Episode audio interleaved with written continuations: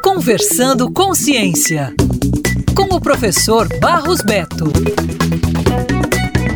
Uma recente pesquisa científica revelou informações importantes sobre a relação entre o consumo de cannabis e a estimulação do apetite. O estudo, liderado por John Davis e sua equipe, identificou o receptor canabinoide 1 como responsável por desencadear a atividade de um grupo de neurônios conhecidos como proteína relacionada com a GOTI, que são relacionados ao controle do apetite. Ao analisar ratos de laboratório expostos à cannabis vaporizada, os cientistas observaram um aumento significativo da fome. No entanto, ao desligar esses neurônios a partir de uma técnica quimogenética, os pesquisadores conseguiram suprimir a resposta ao estímulo da cannabis, resultando na ausência de aumento do apetite nos roedores. Segundo o pesquisador, a pesquisa revela uma das maneiras pelas quais o cérebro responde à cannabis recreativa para promover o apetite. Os resultados oferecem uma visão valiosa sobre os mecanismos neurais envolvidos no apetite, abrindo caminho para o desenvolvimento de tratamentos inovadores para distúrbios alimentares, incluindo a anorexia e a obesidade. Isso levanta a possibilidade de que futuros medicamentos possam modular a resposta do receptor canabinoide 1 oferecendo abordagem terapêutica para regular o apetite